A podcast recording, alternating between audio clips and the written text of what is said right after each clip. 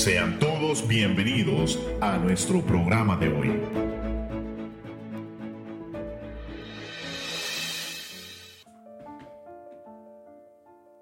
Ocho y media de la mañana, bienvenidos a este, su programa Verdades Eternas. Un cordial saludo, mi nombre es José Alfaro y el día de hoy en cabina me acompaña mi hermano Cristian Tajay. Hermano, buenos días. Buenos días, hermanos. Un placer estar aquí un día más y espero poder abordar este tema, el cual estoy muy ah, emocionado y espero, yo sé que los hermanos igualmente. Amén, gloria al Señor, hermanos, un gusto tenerlo acá, ¿verdad? En, en cada uno de nuestros programas. Y también en cabina tenemos, dirigiéndonos, ¿verdad? Mi hermano César Celedón, asistiéndole está mi hermana María José Gutiérrez. Hermanos, le amamos en el amor del Señor y aunque no podamos, ¿verdad?, este, escucharles, sabemos de que por medio de su trabajo ustedes hacen que la voz del Señor se haga oír. Amén. Ahora bien, ¿verdad? El tema de hoy, hermanos, es un tema interesante, ¿verdad? Porque es fundamental para la vida del creyente principalmente para aquellos que investigan acerca de lo que es de lo que son las verdades y los hechos. Amén. Muchas veces relacionados con la palabra de Dios, con, las, con la vida cotidiana. Y el tema de hoy va a tratar acerca del significado y consecuencias de la verdad absoluta. Y el versículo que abre este tema es Levíticos capítulo 5, versículo 17, que dice de la siguiente manera.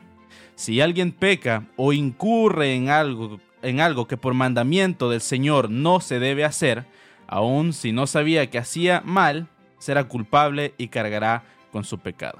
Ahora bien, ¿verdad? Cuando nosotros hablamos acerca de la verdad absoluta, hermano Cristian, ¿a qué nos referimos? Una, una verdad absoluta básicamente es inmutable. ¿Y a qué me refiero exactamente con eso? Algo que es inmutable no cambia, es como ah, algo que permanece ah, eh, igual por, por siempre. Y la verdad absoluta igualmente es algo que es, es verdadero para todos en cualquier lugar, a, todo, en todo lugar, a todo tiempo. Y, eh, y aparte, digamos, si alguien no cree en, esa verdad, sigue siendo verdadera. No, no, no está dependiente de, la, de, la, de, las, de, los alrededores, es decir, en sí es, es uh, permanece igualmente. Prácticamente es autosostenible, ¿verdad? Y es inmutable, lo que quiere decir que no cambia. ¿Ok? Entonces, además de la verdad absoluta, ¿verdad? Surge lo que es más que todo lo contrario a la verdad absoluta, que vendría a ser lo que es la, la verdad relativa. Cuando nosotros escuchamos acerca de la verdad relativa, muchas veces se nos puede llegar a la mente lo que es la palabra relativismo, ¿verdad? Y prácticamente en palabras simples, cuando alguien dice que la verdad es relativa, lo que normalmente quiere decir es de que no hay verdad absoluta. ¿Ok? Algunas cosas pueden parecer verdades para usted, pero para mí no. Eso es lo que establece lo que es la verdad relativa. Si usted lo cree, para usted eso es verdad. Si no lo creo, para mí no es verdad. Entonces, cuando las personas dicen cosas como, está bien si, usted, si para usted Dios existe, pero para mí Él no existe, está expresando la creencia popular de que la verdad es relativa. ¿Ok? Entonces, todo el concepto de la verdad relativa suena tolerante. ¿Ok? La palabra tolerante, hermanos, nosotros sabemos de que la verdad, lo hemos dicho muchas veces en este programa, la verdad es intolerante. Amén. Entonces, suena tolerante y de mente abierta. Sin embargo, si nosotros nos ponemos a analizar un momento lo que es realmente lo el ambiente en el que funcionan las verdades absolutas y la verdad relativa, en sí no es del todo abierto en absoluto. En esencia, al decir que Dios existe para usted, pero no para mí, eso quiere decir de que el concepto que la otra persona tiene de Dios está equivocado. Esto prácticamente eh, pone en contexto a las personas de asumir de que todo es relativo. Cuando se trata algo tan fundamental como lo es la existencia de Dios, porque sabemos bien de que la existencia de Dios en la vida del ser humano es fundamental, es necesaria y existe, cuando las personas niegan la existencia de Dios, entonces todo su mundo se vuelve relativo.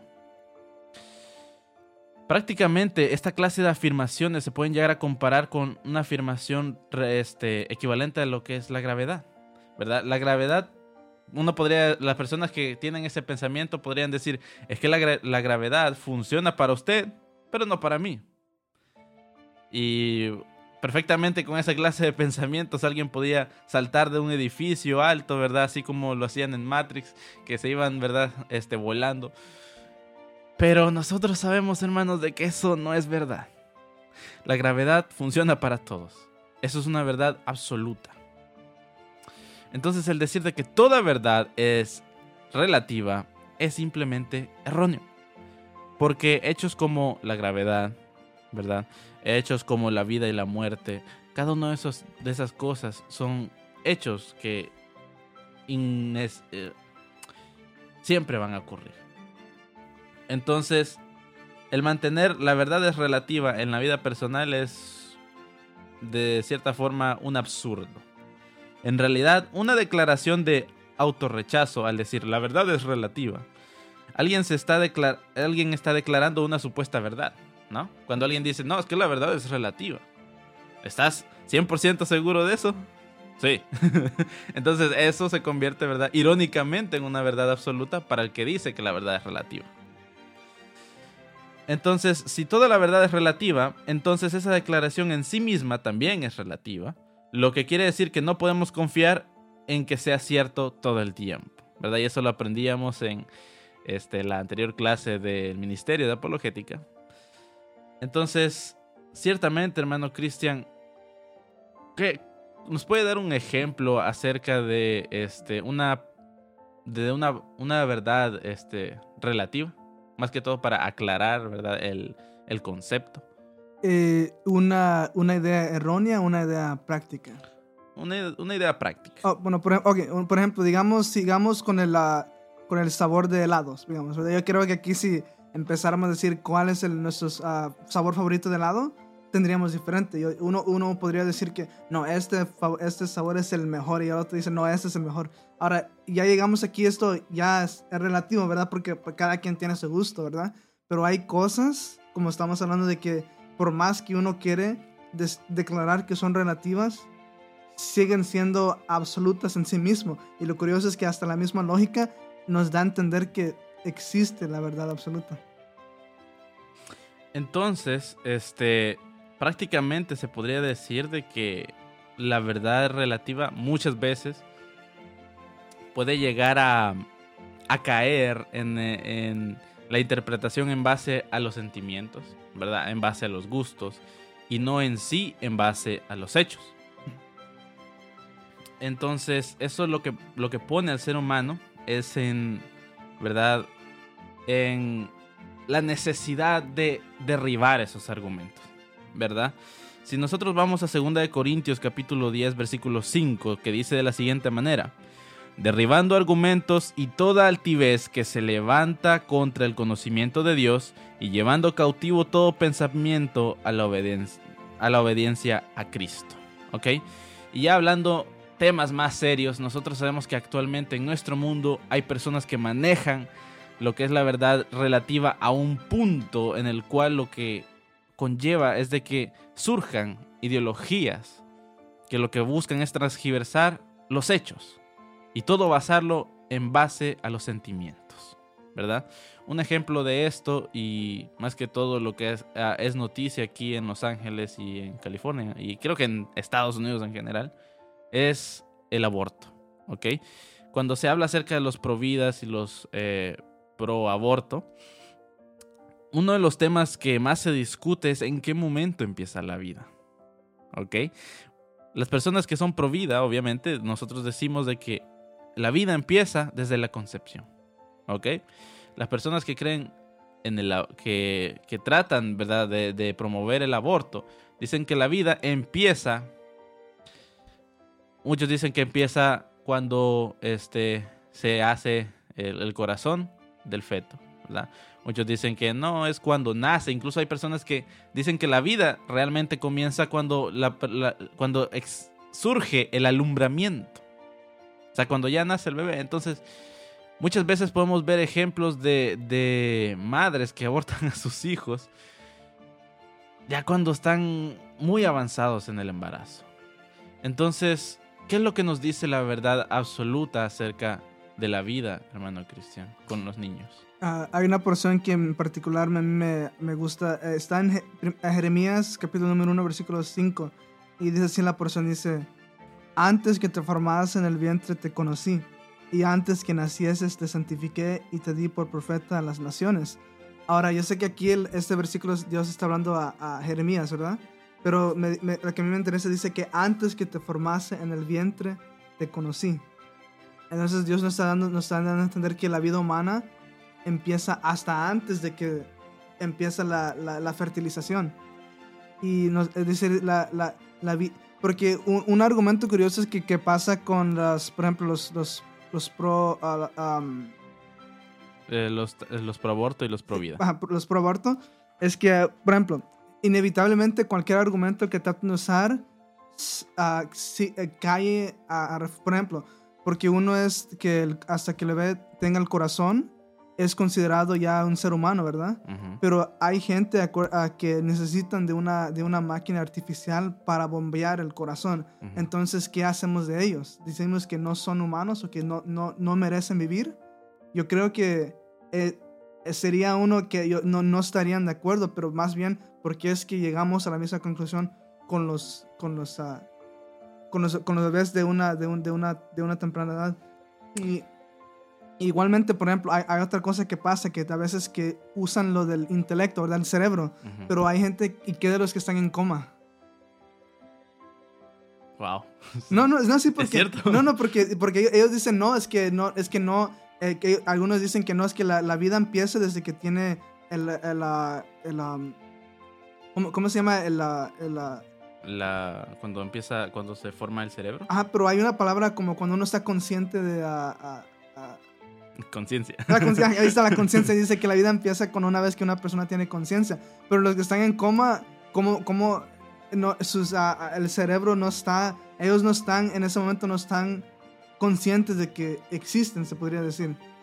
Ah, y, qué hacemos de ellos? Entonces, por eso, entonces, inevitablemente, cada argumento en sí se, se viene a autorrefutar.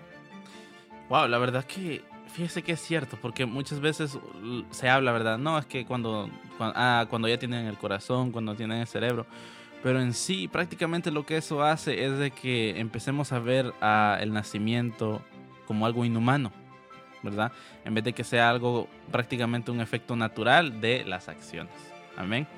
No se despegue de este su programa Verdades Eternas. Vamos a un corte musical y regresamos en unos instantes.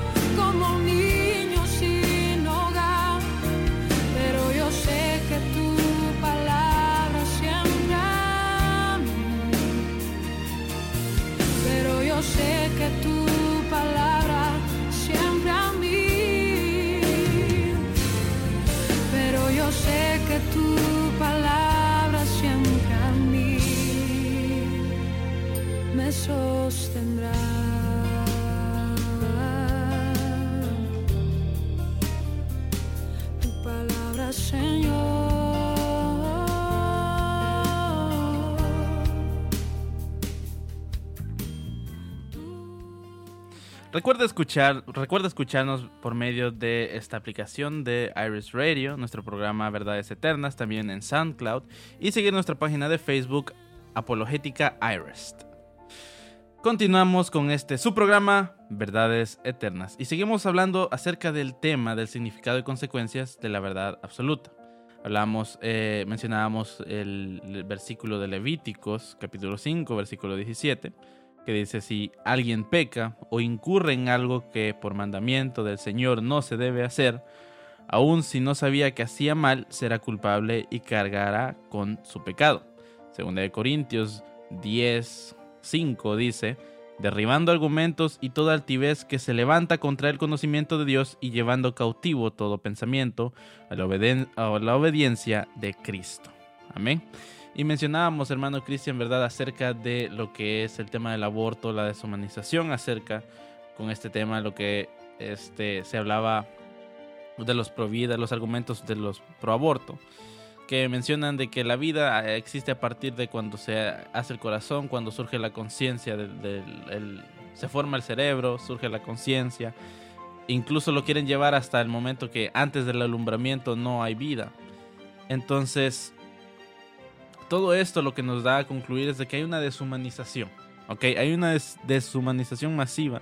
Y cuando surge la palabra deconstruir, ¿verdad? Tienes que deconstruirte, tienes que, ¿verdad? Este, cambiar tu manera de pensar. Y de cierta forma, esto lo que nos lleva es a meter verdades relativas en nuestro pensamiento. Amén. En nuestro pensamiento. Entonces, prácticamente esto es lo que nos lo que conlleva es a un escape de las consecuencias principalmente.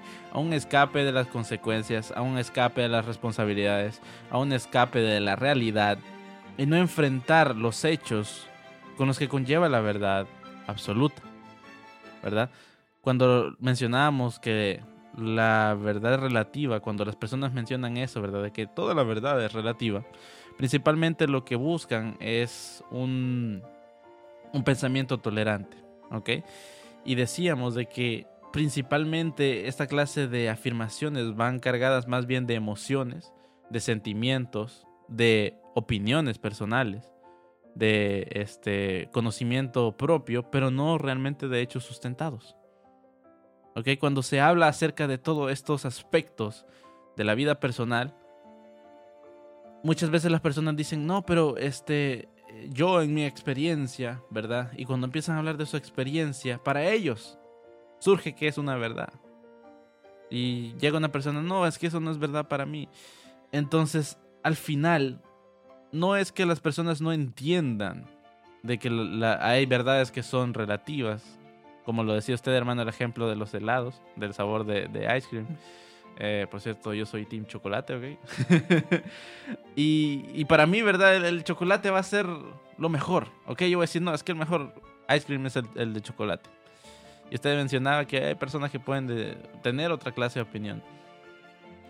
Entonces, eso lo que nos lleva es de que el ser humano no quiere admitir cuando está equivocado, ¿ok? Job capítulo 19 versículo 4 dice, aún admitiendo que haya errado, las consecuencias son asuntos míos. Entonces, ¿qué ejemplos, hermano, podemos ver de personas escapando de sus asuntos? Curiosamente, una, una de las historias que viene mi mente es de Jonás. Y, y, ah, sabemos, de hecho, algo interesante que yo me, que me, me- sabemos que ah, Jehová lo mandó a él a que vaya a declarar que, el- que, que a ir a Nínive, ¿verdad? A decirle que, en- que iba, iba a ser destruida esa, ese, ese lugar, ¿verdad? Ahora él, por, curiosamente, el, ah, el, ah, lo curio- si uno lee la historia se va a dar cuenta de que de cierta, de cierta forma e- e- es una historia muy curiosa porque al no querer, de hecho lo curioso, si, uno lee la- el, libro de Jonás, le da, le da a entender que ah, Jonás quiso ir a Tarsis, ¿verdad? Ujú. Si uno mira un mapa y, mi- y mi- y mi- y mi- y mi- y mira se da cuenta de, de la distancia de donde está Nínive y donde está Tarsis, se va a dar cuenta de que hizo un viaje, quería hacer un viaje largo más bien. Es decir, si, si mira la distancia de Nínive a, a Tarsis, estamos hablando de, de dos lados contrarios. Y si no estoy mal, Tarsis está básicamente lo más alejado de, don- de casi donde está Nínive. Y lo que a mí me impacta de esto es que aún por sus, ah, sus propios ah, am, esfuerzos humanos de querer escapar de, de su responsabilidad, inevitablemente llegó a tener que cumplir lo, lo que él tenía que haber, lo que, lo que le correspondía.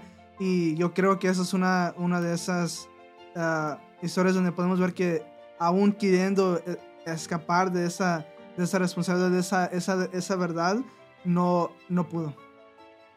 Que no podemos. Es que simplemente eso, no podemos escapar de las consecuencias de la realidad.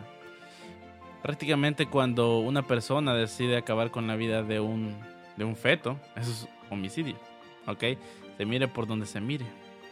Porque prácticamente es el negarle el derecho a la vida a un ser, ¿ok? Eso se aplica para tanto personas este, que ya pasaron del alumbramiento como los que no. Entonces, como lo decía Levíticos ah, 5:17, ¿verdad? Si alguien peca o incurre en algo que por mandamiento del Señor no se debe hacer, aun si no sabía que hacía mal, será culpable y cargará con su pecado. Entonces, como lo dice la palabra misma, no podemos escapar de, la- de- de las consecuencias. Por eso el Señor nos, nos incita siempre a vivir una vida en santidad. ¿Para qué? Para evitar esas cosas. Y ah, una de las cosas que, ah, que eh, por el cual no pode- tenemos un estándar para poder hacer eso, santificarnos, es la, la palabra. La, ah, y curiosamente hay algo que, que yo hacía referencias que hay, hay- una persona hizo una declaración que decía donde, donde no hay ley, no hay libertad. Y esto a mí me, me trajo, creo que es una realidad que si estamos viendo exactamente qué es lo que la gente quiere erradicar hoy en día, la- las, la- las, ley- Las las leyes, y, y qué es lo que está, y qué es lo que está pasando por, por esto? Se está perdiendo la, la libertad. Entonces se, ve, se, se cumple esto, ¿verdad? Donde no hay ley, la, libertad deja, ce- cesa de existir.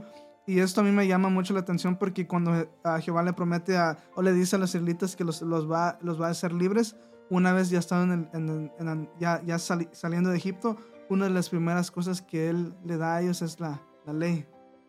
Y, y no sé, eso es un dato interesante que a mí me, me impacta cuando, cuando, cuando, leo, cuando leo eso.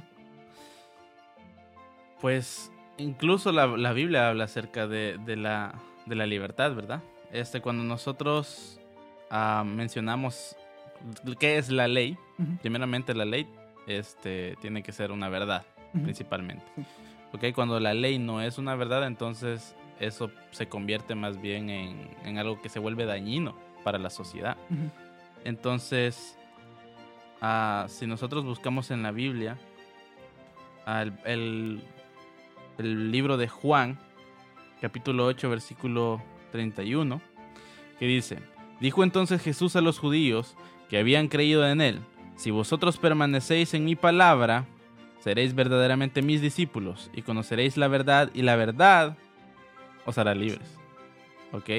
Entonces, estas simples palabras, cuando una ley es una verdad, entonces, como usted lo, lo decía, eso nos hace libres a nosotros. Ahora bien, cuando una persona va en contra de las leyes, entonces, ¿qué es lo que pierde?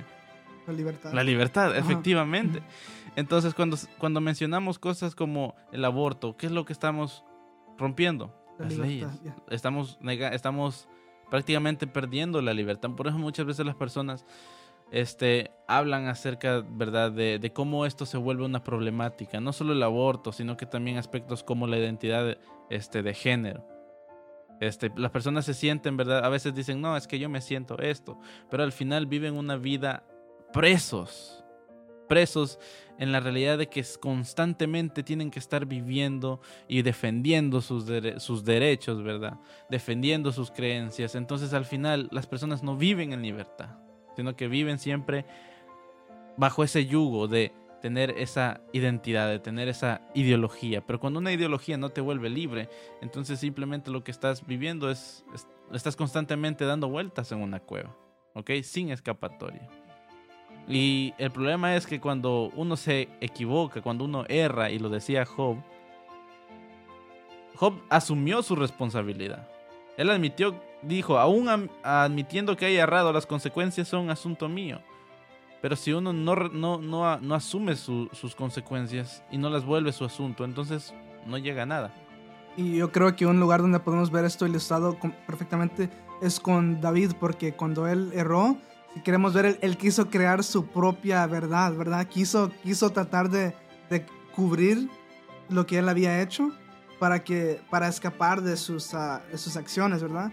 Pero si vemos en la edad, en la edad él se, se volvió preso por, por que lo llevó, al, si uno ve el extento a, a lo que tuvo que ir para encubrir su, su, am, ah, su, am, su mentira, lo, se da uno cuenta lo, lo, lo- como, como, como, hablamos, lo, lo, lo preso que lo tiene a uno. Ajá. Así es, entonces esto al final lo que nos pone a nosotros en contexto es de que si nosotros no vamos, primeramente no medimos nuestras acciones, ¿verdad? Sabemos que cualquier acción que nosotros tenemos tiene un poder inimaginable al punto de cambiar la vida de las personas. Entonces si nosotros no asumimos, ¿verdad? No, no pensamos, no tomamos decisiones sabias, vamos a encontrarnos en un punto en el que vamos a desear que la verdad sea relativa. Mas sin embargo no podemos escapar de las consecuencias de la verdad absoluta. ¿Ok? No podemos escapar porque la verdad, hermanos, no va a ser acepción de nada. ¿Ok? Podemos ser hombres, mujeres, venir de cualquier lugar, tener cualquier tono de piel, pero la verdad siempre va a estar ahí para recordarnos de que es un hecho. Mi nombre ha sido José Alfaro. Este ha sido su programa Verdades Eternas, hermano. Una despedida. Muchas ah, bendiciones, hermanos. Espero que esto, este tema pueda ser de edificación y, y sigamos siempre ah, indagando más, que yo sé que esto siempre puede ser de bendición para cada vida. Amén. Puede escuchar el reprise de este programa los días viernes a las 7 y media. Ah, perdón, a las 8 y media de la mañana. Nos vemos la próxima semana, ¿verdad? Bendiciones y hasta la siguiente.